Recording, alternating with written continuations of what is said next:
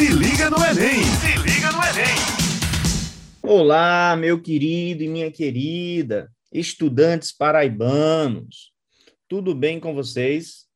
Somos aqui os professores do Se Liga no Enem Paraíba. Aqui com vocês o professor Marcos Pimenta, o seu professor de Física. Estamos aqui na Rádio Tabajara com o programa Se Liga no Enem. Programa de preparação para o Exame Nacional do Ensino Médio, produzido pela Secretaria de Educação do Estado. O programa vai ao ar de terça a sexta-feira, a partir das 18 horas. E fique ligado. Nosso podcast de hoje, turminha, é batendo um papo aqui junto com a sua professora de biologia e o seu professor de química. Hoje nós temos uma reunião de condomínio. Então, vou dar oportunidade aí para a professora Juliana. Fique à vontade, professora. Boa tarde, boa noite, né? Assim, a gente não sabe muito bem quando o podcast vai ser é, veiculado. Então, queria agradecer né, a presença dos meus colegas aqui para essa reunião de condomínio, Marcos e Irazê, e Dá o olá aí para nossas 14 gerências, né, que estão, que nos acompanham, que acompanham aí o nosso trabalho. Um grande abraço para todos. E vamos de reunião de condomínio, né? Hoje a gente trouxe algumas dicas bem legais, é, puxando aí um pouco, né, cada um para a sua matéria, mas tratando de termos também genéricos, né? Temas genéricos que vão ajudar você a ter, a, entender melhor, né, o funcionamento da prova do Enem. E aí eu passo a palavra para o colega Irazê. Com vocês, ele, o nosso DJ, professor de Química, fique à vontade. Ele com essa mesa. E agora o nosso DJ Irazê, né? Agora eu vou mudar de profissão, é momentâneo, mas estamos juntos aí. Muito bem, então eu quero dizer que é reunião de condomínio, então vai ter confusão aqui, né? Eu estou vendo, geralmente eu não conheço. Trabalho, confusão e gritaria, né? Como diz o meio. É... Tem que ter, se não tiver, não é reunião. Vou começar logo com você, então. Uma reunião de condomínio que termina em paz. É basicamente, tem aquele condomínio que não gosta de pagar aquela taxa extra. É isso mesmo, professor Marcos? Vai ter taxa extra Mas hoje? é isso e um pouco mais. Eu vou lembrar até de um aluno que ficou muito bravo comigo, viu, Irazê? Ele ficou bravo, na verdade, comigo e com o Enem, com todo mundo. Ele fez a prova de física, comparou o gabarito com os colegas e percebeu que tinha até acertado mais questões do que, do que um colega, né?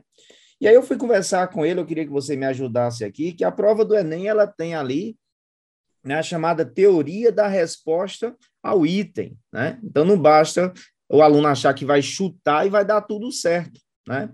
Temos uma inteligência ali por trás na correção da prova, que está associada a essa TRI. E aí eu queria que você conversasse aí um pouquinho e falar, né, dentro da química também, se possível. Então, Marquinho, é, o que acontece, é, justamente essa prova do Enem, eu acho ela muito bem feita, muito bem pensada. Por quê? Porque evita aquele aluno que não estuda, só chuta e está bem. Então, no Enem, você que está escutando a gente aqui agora, isso não existe. É, não, não, existe aquele aluno que chuta tudo e, e, se dá bem. Isso não é nem isso, não existe. Ah, vou só chutar e vou me dar bem. Não. Isso aí foi desenvolvido nos Estados Unidos, a, a tira de resposta ao item, é justamente para evitar esse tipo de coisa. Então, como é que é feito esse, o aluno que está em casa, esse modelo de, de avaliação? Gente, é o seguinte: as questões do Enem, elas são pré-testadas. Então, em alguma escola do Brasil, a questão é aplicada. Então, por exemplo, o MEC manda essa questão para uma escola pública ou para uma escola particular ou, de um estado diferente, e essa questão é pré-testada. Pré-testada como? Para poder fazer uma régua, para saber se essa questão é fácil, é médio ou difícil. Eles fazem tipo um escalonamento daquela questão para tentar entender se aquela questão é muito complicada, é fácil ou difícil. Então, por exemplo, você tem aí Geralmente, quando acontece uma questão do Enem. Ô, Irazi, né? deixa eu lhe atrapalhar um pouquinho, já que é na reunião. Talvez o aluno pense assim, então quer dizer que a minha prova do Enem ela não é inédita? Ah, não. Eu queria que você não. explicasse se, se é testado, como seria esse teste? Existe uma segurança? Né? O aluno não é, é sabe o é, que está fazendo ali, né? Não, não. O, aluno, o MEC manda esse bloco para determinada escola específica, aleatória, e ele faz esse tipo de simulado, E esse, nesse simulado que é feito, é feito tipo assim, um levantamento. Como você faz uma prova da escola, por exemplo, você faz uma prova, você é professor. Aí você coloca lá 10 questões na prova. Aí tem uma questão que todo mundo acerta. Aquela questão a gente pode considerar como sendo fácil. Uma questão que parcialmente pessoal acerta. Então, seria a média. Uma questão que quase nenhum aluno acerta é difícil. Então, ela precisa ser pretestada para fazer essa régua. É necessário ser pretestada para poder fazer o TRI. Por quê? Por exemplo, a, a, a, é necessário que você tenha é, é, é, é, do mesmo assunto de duas às três questões da mesma competência e habilidade. Então, por exemplo, vamos imaginar um assunto aqui de química, termoquímica. Então, o ano passado não teve questão de termoquímica. Tá? Mas se vamos supor que 2022 tinha uma questão de termoquímica. Então, se cair termoquímica, provavelmente deve ter uma questão mais fácil, uma questão mediana, uma mais difícil. Ou duas questões do tema. E aí, para que serve isso? Vamos imaginar, para que serve esse tipo de abordagem? Serve para, se o aluno errar a questão fácil e acertar difícil, naquela competência, naquela habilidade, é porque provavelmente ele chutou aquela questão difícil. E aquela questão que ele acertou, ela não é considerada, ela é excluída de sua nota. Essa é a teoria do resposta ao item. Como é que pode uma pessoa errar uma fácil e acertar uma difícil? Então, isso não tem lógica. O equipamento e o programa entendem que aquele foi um chute e ele exclui as duas questões. Então, não é, é pelo número de questões que você acerta na prova do Enem que é gerada a sua nota. Então, a sua nota ela é gerada a partir né, justamente da, das questões que você acerta. Agora, se você acertar a fácil e a difícil, e aquela pontuação da difícil, ela vale muito ponto na sua nota. Entendeu? Ela vale ponto na sua nota.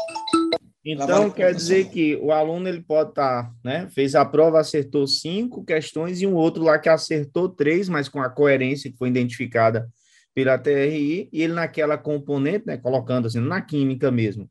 Um acertou cinco, outro acertou três. O que acertou três teria acertado com a coerência, pode sim ter uma pontuação maior do que o outro que chutou ali e acertou cinco. Não é isso que você está esclarecendo? Exatamente isso. Então, por isso que é fundamental o aluno que está estudando a gente, é fundamental que ele aprenda as questões mais básicas, que é justamente essas que ele não pode errar de jeito nenhum. Então, por exemplo, na física, na biologia, deve ter lá um assunto básico. Esse aqui é o assunto básico. Então, ele tem que se garantir naquela questão inicialmente, acertar aquela. Porque se tiver uma mais difícil mais à frente, a pontuação dele não vai subir tanto para entender a ideia. Isso, isso, que você colocou, eu tenho reforçado com os alunos, Grazi, justamente não perder a questão fácil, não só pela própria questão em si, mas por toda a prova em si, né? Porque aí você passa aquela incoerência de que você chutou. Às vezes você tem uma questão fácil, aí chuta ali, nem lê direito, é fácil aqui, perde ela. É, é, é, e isso vai pesar contra você, de repente, acertar uma outra questão ali, que você até se dedicou, tal, mas na leitura ali, né? A gente tem lá o, o, computador fazendo a leitura, ele vai interpretar como um chute. Né? E aí você, de repente, se prejudica porque perdeu uma questão fácil. Então, você tem que a questão fácil pode prejudicar mais do que uma difícil. Né? Estranho isso, mas Sim, é. Então, não exato. vamos é uma questão, questão fácil.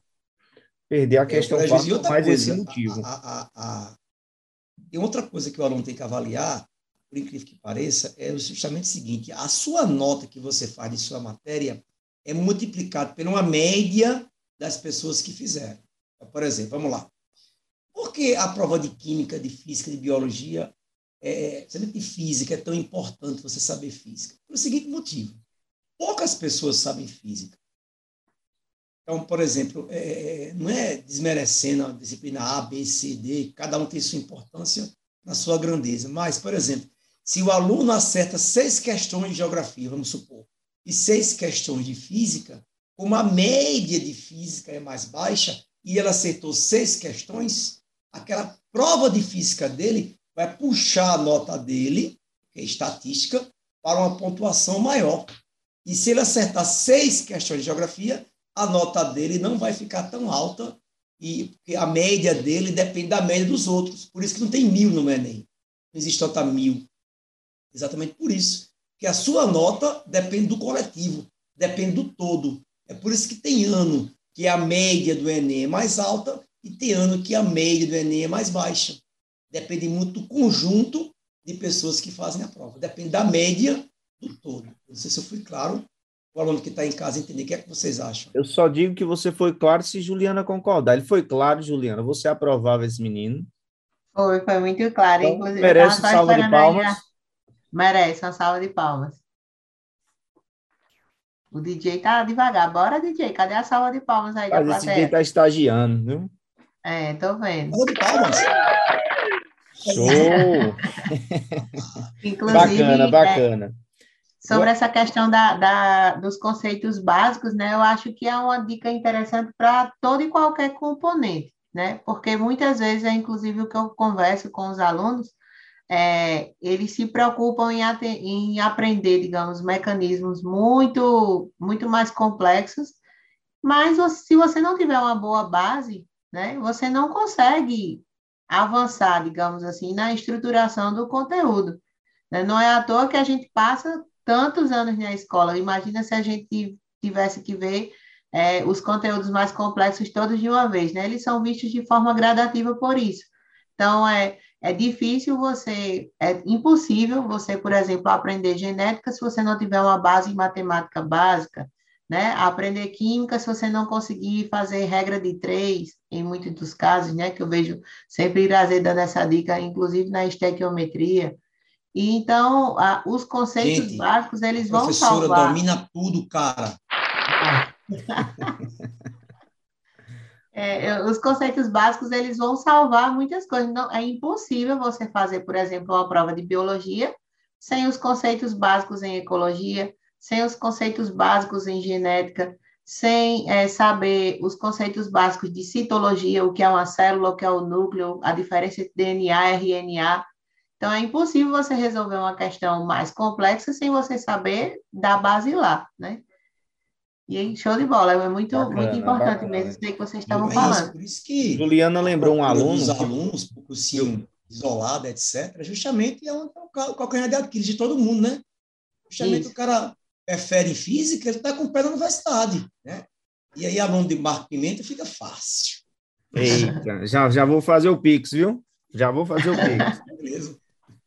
É, Juliana lembrou um aluno, essa semana eu estou trabalhando com eles cinemática, né, uma parte básica. Esse, esse aluno ele é muito curioso, ele chega às vezes, Irazê, para mim perguntando lá sobre buraco negro, sobre física moderna. Aí eu botei lá para calcular uma velocidade média, o menino travou. Eu digo, vá com calma, para você chegar ali, você vai gradativamente, vai, a gente vai chegando. Às vezes bate aquela ansiedade no aluno.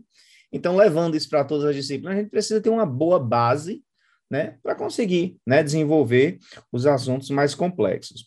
Deixa eu aproveitar aqui que tia Ju, né, vou fazer uma pergunta para ela também, é, sobre uma característica fundamental que nós temos no Enem, né, que é a interdisciplinaridade.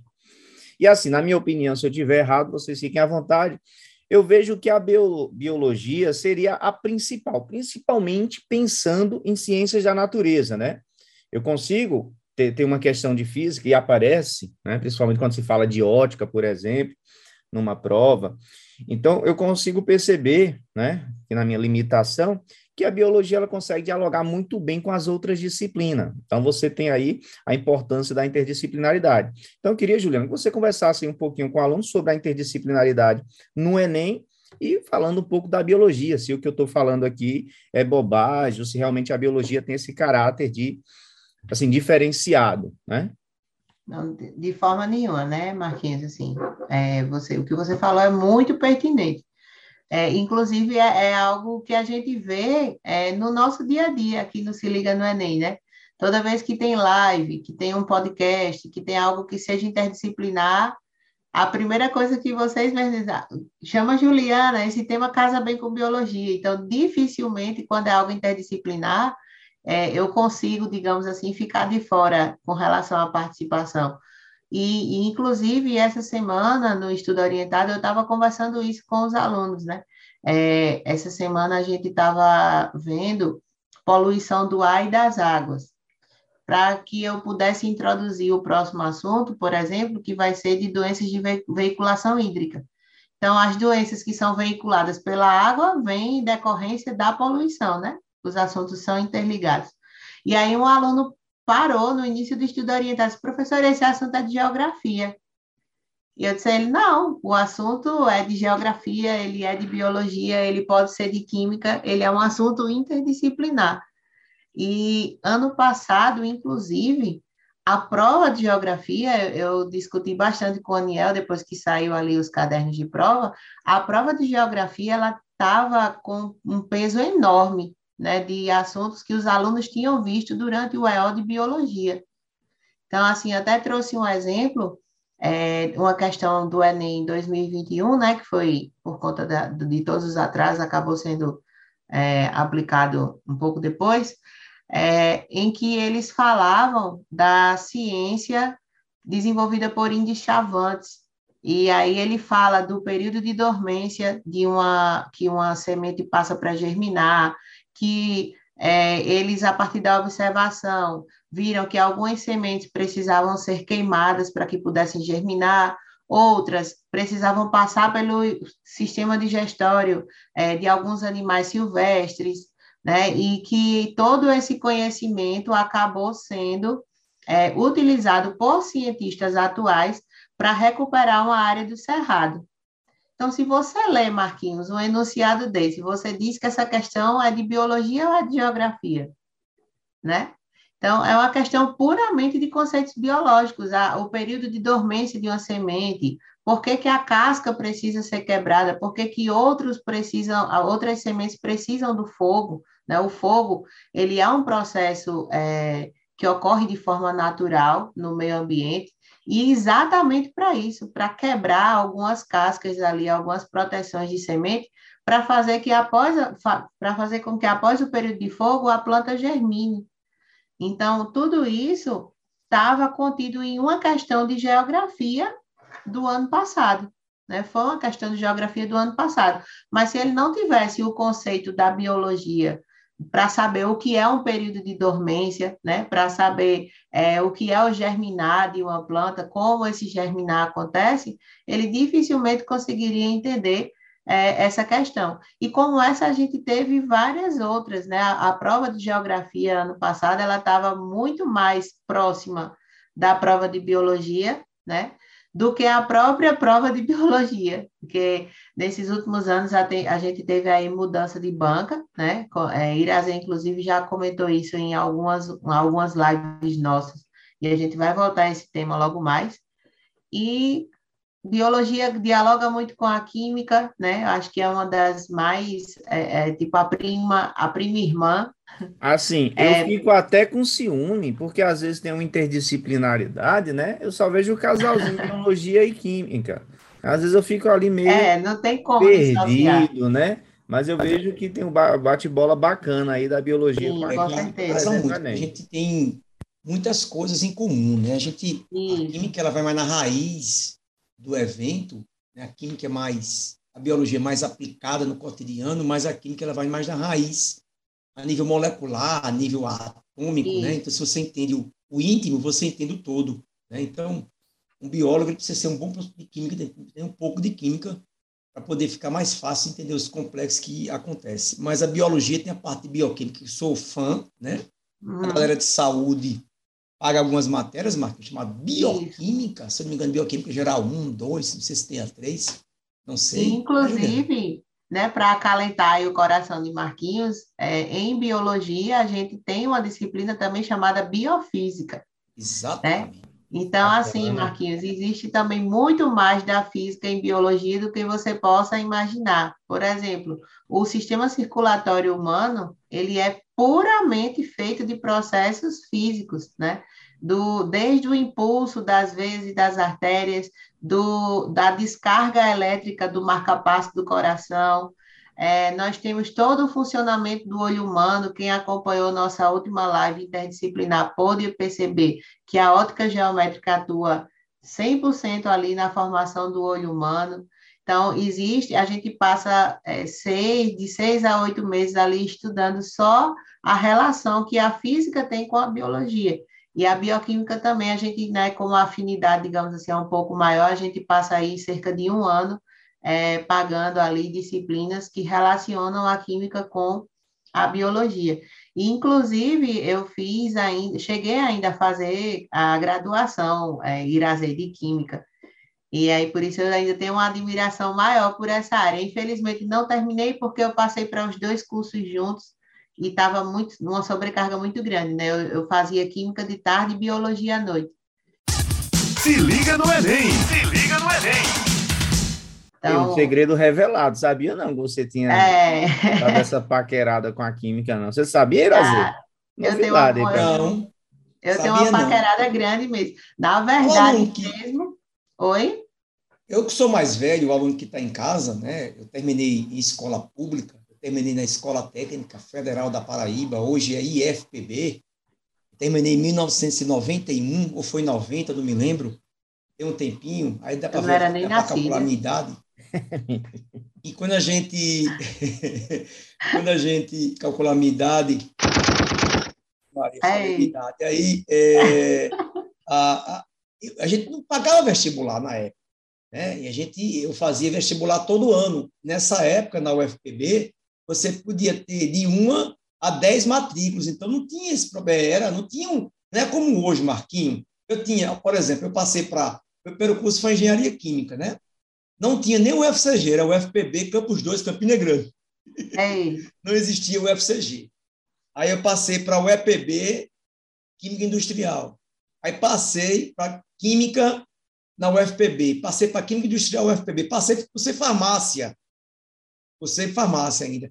Passei para Química de novo. Né? Terminei engenharia e terminei licenciatura em Química. Só para você ter ideia, eu tinha quatro, cinco matrículas, porque a gente tinha matrícula boa e tinha matrícula podre. A matrícula boa que estava a matéria, pegava boa sessão científica. A gente a matrícula podre, é aquela matéria, ah, vou, né? eu vou perder. Eu não sei CNPJ se vocês tinham desse, mas meu tempo era assim. É, né, Irazê? É igual a CNPJ de empresa, pega, bota o, o, os processos, os tributos, as maracutá em um, aí o pessoal vai no outro, coloca todo mundo organizado, bonitinho, para a Receita Federal e tudo mais. A minha mãe falava, nossa, meu filho, você estuda tanto, que média boa, não é essa é a matrícula boa.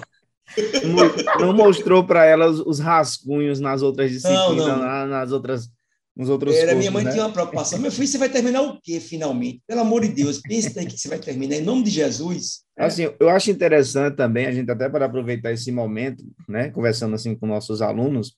É, não estou gostando, não, que tu brigou ainda. Brigou ainda, não foi? Não, estou gostando. Isso, não. Ah, isso de fazer confusão. outros aí. cursos, eu também passei por isso, né? Eu acho que cada um teve o seu motivo também, os seus motivos. Eu, por exemplo, eu tentei meu, meu curso inicial era engenharia elétrica, não tinha aqui em João Pessoa, né? Só tinha em Campina Grande, na UFCG. E aí, para morar, logística, tinha toda uma dificuldade. Eu fui para física, fiz física que ali é mais semelhante. E aí fui me apaixonando pela, pelo curso, mas com certa resistência, né? O aluno também pode passar por algo parecido. E aí fui tentar, abriu no IFPB, né? Você até citou aí, hoje conhecido como IFPB, que eu estudei lá também. O período era chamado de Cefet, né? Acho que foi o meio do caminho, né? Você pegou a escola é. técnica, eu peguei o Cefet e hoje é o IFPB. Eu sou da época do Cefet também, não para médio, né? Eu fiz química no, no Cefet.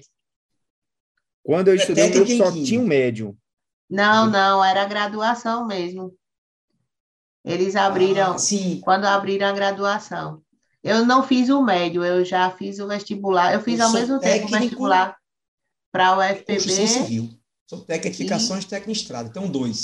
Sou, minha, minha, primeira carteira de trabalho, pessoal que está em casa, seu professor de quinto, primeiro resiste 18 anos de idade, é técnico em construção civil. Trabalhava em é. obra. É, Como entende era tudo. Minha, minha primeira profissão. Você eu tá tentei tá IF, ainda fiz também um tempo em engenharia elétrica, depois eu consegui o IF é, abrir o curso, eu fiz engenharia elétrica, ainda fiz lá uns dois, três cursos, mas aí decidi ficar realmente na física, no ensino, né?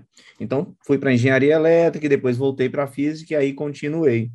Né? Tentei até psicologia, Juliana, na UFPB, a pessoa tentando se encontrar ali no curso, né? Realmente, Eu ainda você. Fiz seis meses de, de, psicologia. Agora, Irazê, pronto, agora ele surpreendeu, viu? Por Porque isso que eu consigo meu... trabalhar com Irazê, eu tenho essa calma. Eu, agora aí, eu né? entendi. Tá tudo explicado. A galera que tá em casa, A galera que está em casa estando a gente aqui, eu e Marquinhos somos exatamente o extremo. Não tem nada a ver com o outro. Né? E eu que lute no meio dos dois. É, o Marquinhos é de lá de cá. calmo, e eu sou imperativo, tenho dislexia, imperatividade, todo tipo de problema aqui. Dei certo, você que está em casa me escutando, preste atenção. Sou professor de química, tem um laudo, viu? Não é? Tem um laudo de imperatividade e troco as letras. Meu menino, um dia desse, fui digitar um trabalho com ele, um relatório de, de científico aqui que ele estava fazendo, e eu digito, e aí eu troco uma letra, adianto uma letra pela outra. Aí, pai, o senhor erra, digita, erra demais. Meu filho, eu tenho, eu troco as letras. Eu, a minha cabeça é tão acelerada que eu tenho a letra que vem na frente e da, da anterior. Aí, aí, aí, depois sai arrumando o texto todinho, a minha vida inteira, essa loucura na minha cabeça acelerada, né? E aí eu, eu nunca tomei remédio para isso, e aí nasci, estou aqui, criada. Na minha cabeça é grande, as informações. O, o remédio que você Vamos falar, Marquinhos, uma coisa sobre a prova. Né? Você ia fazer uma perguntinha aqui sobre a prova. Vamos, vamos voltar para o foco. mas é bom também, porque o aluno perceber que aqui também a gente vai fazer um bate-papo. Só não teve barraco ainda, né? É, mas fica não, à vontade aí, Juliana, para concluir. Pode lançar também uma pergunta. Vou fazer uma pergunta para você. Já, já. Apesar de não ter rolado o barraco, é só uma observação sobre isso que a gente está falando, é muito importante, né? Não, não que a gente tenha saído do foco em si, mas eu entendi o que Iraza quis dizer.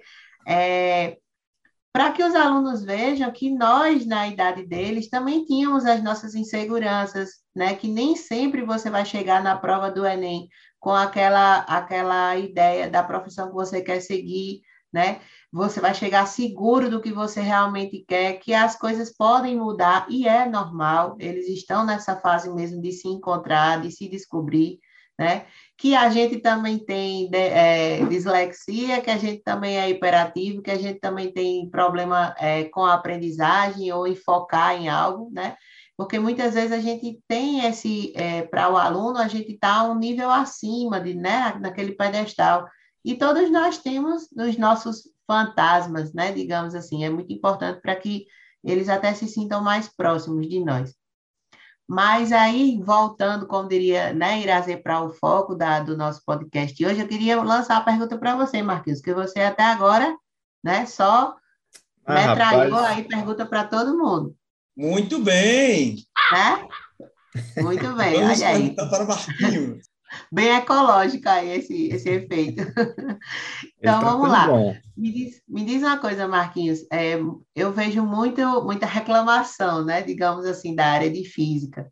Principalmente porque é uma área muito, assim como a biologia conversa muito com a química, a física tem muita matemática, né?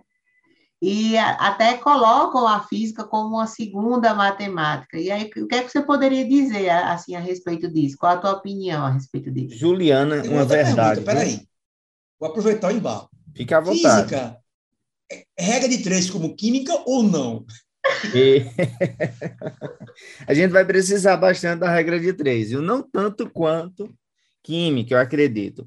Mas, Juliana, isso que você colocou, na verdade, é uma grande verdade. Eu tenho uma dificuldade quando eu recebo o aluno ali no nono ano, né, no primeiro ano, que ele está tendo ali o primeiro contato com essa disciplina, e às vezes conversou com o pai, com a mãe, o irmão mais velho, e, ele, e, e essa pessoa talvez não tenha construído ali uma boa relação com física e diz para ele: é uma matemática mais difícil, você vai ter mais letras ainda na matemática. Então já chega, o aluno já vem com aqueles olhos ali aquela negação. Ah, já não sou bom em matemática, eu também não vou ser bom em, em física. Confesso que eu preciso da matemática, né? Como físico, como professor de física, o aluno ele precisa ter uma boa base de matemática. Se ele não tiver, professor, uma boa base matemática, ele vai mal no Enem? Possivelmente. Não vou dizer 100%, porque nós temos uma física conceitual que às vezes o aluno consegue desenvolver bem, né? Mas o fato é, eu preciso da matemática, é o que eu gosto de colocar, como outros cientistas colocam, é o nosso idioma, é o idioma da natureza a matemática. Mas a matemática e a física são coisas diferentes. Eu preciso sim da matemática, então quando eu vou pensar ali no Enem, eu digo ao aluno, ó, a matemática, você já estava estudando para física lá na, na no, no, no primeiro, segundo ano, quando você estava aprendendo somar, dividir, né, quinto ano, sétimo ano, chegar ali nas equações, equação do primeiro grau, equação do segundo grau, que de repente o aluno, para que está servindo isso? Uma resposta é para você explicar a natureza por meio da física, você vai usar toda essa bagagem aí essa matemática básica. Então, o aluno que está querendo sair bem em física, está querendo sair bem no Enem, precisa ter uma boa base de matemática, saber somar, subtrair, dividir, multiplicar. Eu lembro de uma aluna que ela tinha uma dificuldade gigantesca em matemática. Eu peguei a prova dela assim que ela fez a prova. E na capa, Juliana, tinha tanto tracinho, tanto tracinho, que eu fiquei perguntando: o que, é que você estava fazendo aqui? Não, oh, professor, que apareceu umas contas. Eu saí fazendo assim, marcando, marcando. Menino, não diga que você fez isso. Fiz, professor, mas acertei. É, você acertou, até acredito, os parabéns. Mas o tempo que você perdeu. Com certeza. Né? É, é, com certeza você se prejudicou em outras, outras questões. Né? Então, a gente precisa ter uma matemática, uma base muito boa para você não perder tempo. O Enem, o aluno que estuda, o maior desafio é o tempo. Né? O tempo é o seu maior adversário. Então, Física precisa muito da matemática, mas vai além. Então, eu dou essa dica: construa, não fique fazendo exercício com calculador em casa, galerinha. Não é nem você não vai usar calculador. Professor, mas eu sei dividir, eu sei multiplicar. Sim, mas você sabe multiplicar e dividir em quanto tempo? Quanto menor né, for seu tempo ali para resolver, para fazer essa conta, vai ser melhor lá para a sua prova. Então, preciso de uma matemática básica. Preciso também lá na química, isso aqui também é importante, o sistema de, de unidades, né, Irazi? A gente precisa estar sabendo ali transformar as unidades, litro para metro cúbico, é, quilômetro por hora, metro por segundo, quando se fala de velocidade, temperatura, pressão, né, pressão, pressão, pra... é ATM, milímetro de mercúrio. Exato. Né? Então, esses, esses sistemas de unidades são fundamentais. Isso você vê bem em matemática, principalmente a base ali, onde eu estou trabalhando com tempo, onde eu estou trabalhando com comprimento, com, com massa, tá? Você chega lá na parte de física e de química, que precisa discutir densidade. Às vezes o aluno não sabe fazer uma transformação de, de, de unidade de massa, de volume, então ele perde, né? Ele perde a questão, mesmo Seu sabendo... é importante. Uma vez eu coloquei uma avaliação minha a informação em, em, em centímetros cúbicos e a resposta era em ml. e o aluno não conseguiu responder porque o professor só colocou um dado diferente. Não, meu filho, tanto faz falar centímetro cúbico como ml, é a mesma coisa, matematicamente falando. Então, o que Marquinhos está falando é exatamente muito importante, só para aproveitar o gancho da matemática que o Marquinhos está falando aí, é justamente falando sobre razão e proporção. Quando a gente está fazendo algumas questões de, de, de química, e eu tenho uns alunos fera em matemática. Ah, professor, eu fiz esse cálculo muito mais fácil do que você. Fiz muito mais fácil, porque eu vi que aqui a razão era essa, e a gente trabalha muito com essa parte de razão e proporção também, fora a regra de três. Então, tem aluno fera em matemática, porque a questão do Enem, você que está em casa, escute. O Enem é feito para não dar tempo. Bota na sua cabeça. A prova do Enem, ninguém consegue fazer ela completamente. Eu falei, ninguém. Se o colega seu te falar, ah, eu fiz a prova matemática toda, é mentira. Ele está mentindo. Possível. Não dá tempo. A questão é, o bom de matemática é a prova difícil, a prova de química, ele tem um atalho. Ele consegue fazer a prova mais rápido. É isso mesmo, companheiro. Perfeito, porque realmente o tempo é o adversário, o aluno vai ter que saber gerenciar o tempo, né? É, é, é, é, sempre importante isso. Sobre eu concluir essa última parte da pergunta de, de, de, Juliana sobre física e matemática, Irazi, que aí também eu sei que pode aparecer em biologia, pode aparecer em química, que a matemática, vamos colocar assim, a matemática dos gráficos. A leitura de um gráfico é fundamental, né, numa prova de física, e eles numa se prova. Perdem, viu, Marquinhos? Muito. Ontem mesmo, a gente estava trabalhando sobre gráfico, eu falei, ó, qual é a parte mais importante do gráfico? Eu gosto de dizer ao aluno, a identidade dele. Olhe lá, o eixo vertical ali, aquela reta vertical, está medindo quem? Está falando de quem? Ali na horizontal, né? Está falando de quem? A primeira coisa que se faz no gráfico é você identificar, né? Qual a identidade daquele gráfico. E aí o aluno consegue, vai fazer a leitura e fazer a interpretação. Então, leitura de gráfico é fundamental na prova de física. Pode aparecer ali em conteúdos do primeiro ano, como, por exemplo, cinemática, Lá no segundo ano, aí eu pego até um pouquinho de química também, quando a gente está trabalhando ali com os estudos dos gases, onde eu tenho leituras de gráficos, né, transformações isotérmicas, isobáricas. Então, o aluno precisa reconhecer um gráfico, fazer a leitura correta do gráfico, para sair bem nesse tipo de questões. Né? Chega no, no, terceiro ano, eu também posso ter uma, é, questões associadas à corrente elétrica, precisa muito de gráfico. Então, eu tenho um gráfico em toda a prova de física e também nas outras disciplinas, tá certo? Inclusive, Marquinhos, é, assim, é um dos, eu diria que é o maior calo dos alunos essa questão de ver, é, de, de, ler um gráfico, né? E eu costumo também trazer muito gráfico para as minhas questões, para as minhas aulas, exatamente para a gente tentar quebrar isso aí. É, eu, meu filho tem oito anos de idade, e assim, quando toda vez que eu estou ensinando a ele e eu pego uma questão dele que tem gráfico, eu fico ali moendo com ele. Olha, onde é que você vai retirar o dado daqui? Tal, ele aqui, né? Nessa linha aqui, nessa coluna, você está vendo o quê? É tempo, é hora, é litro, é medição. Ah, e para ele já ir se acostumando, porque como professora eu identifico que se você quiser realmente detonar assim, uma questão para poucos acertarem, é só colocar uma questão com gráfico. Isso aí é algo realmente, é uma estatística bem comum e que os alunos, se soubessem como é muito mais fácil quando eles têm um gráfico, né? Muitas vezes até nem precisa de conta, só olhar o gráfico e transportar a, a resposta para aquele gabarito.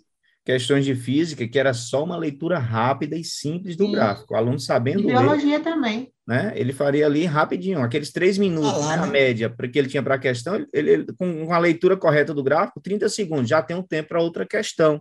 Pois né? é. Em falar em tempo, nós estamos caminhando aqui, né, para o nosso finalzinho, e aí temos um pouquinho já? de quatro minutos já.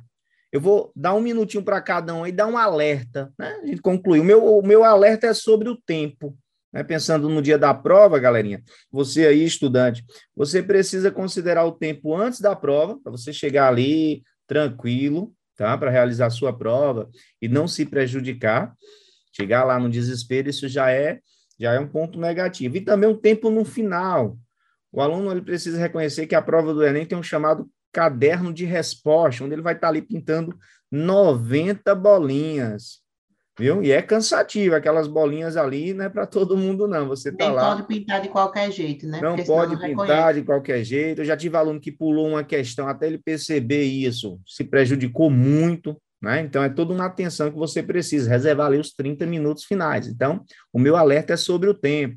Juliana aí quiser trazer algum alerta, fica à vontade. Uma coisa também bem comum que acontece é que tem gente que ou não leva nada ou leva a feira de casa para a hora da prova, né?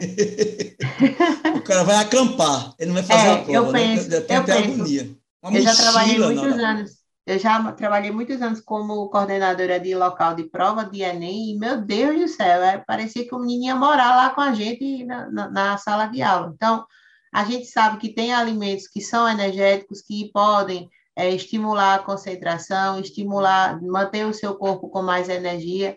Né? Um alimento, Mas... por exemplo, Juliana, eu, eu vou fazer prova de, do Enem amanhã. O que é que você recomenda para Irazê levar para é muito, é muito interessante, por exemplo, o chocolate, o amendoim, né? São, são, eles liberam substâncias, e aí com certeza você já sabe quais, né, no nosso organismo, que deixa o organismo, né, com mais energia, em estado de alerta, alimentos geralmente um pouco mais açucarados, né, para porque o nosso pensamento, o nosso raciocínio exige também grandes fontes de glicose, então para que a gente tenha esse estoque sempre bem, é, ali uma jujuba, né, uma coisa, também não vai se entupir de comida porque você vai também sentir muita água, você vai urinar bastante, toda vez que você vai, é revistado, volta, você perde tempo aí de resolver sabe quantas questões.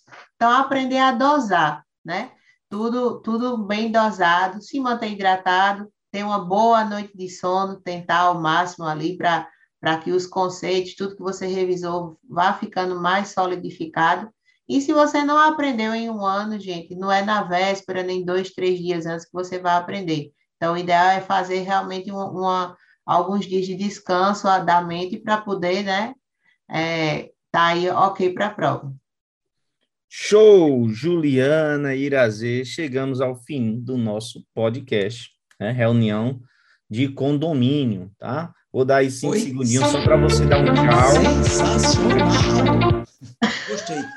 Foi reunião tranquila, né, Marquinho? Foi tranquila. foi nem tranquilo. teve baixaria. Nem teve baixaria. Pois é, galerinha. Então... Assim chegamos aí ao final da nossa do nosso podcast, né? E o seu professor de física Marcos Pimenta, sua professora Juliana de biologia e o seu professor de química Irazê.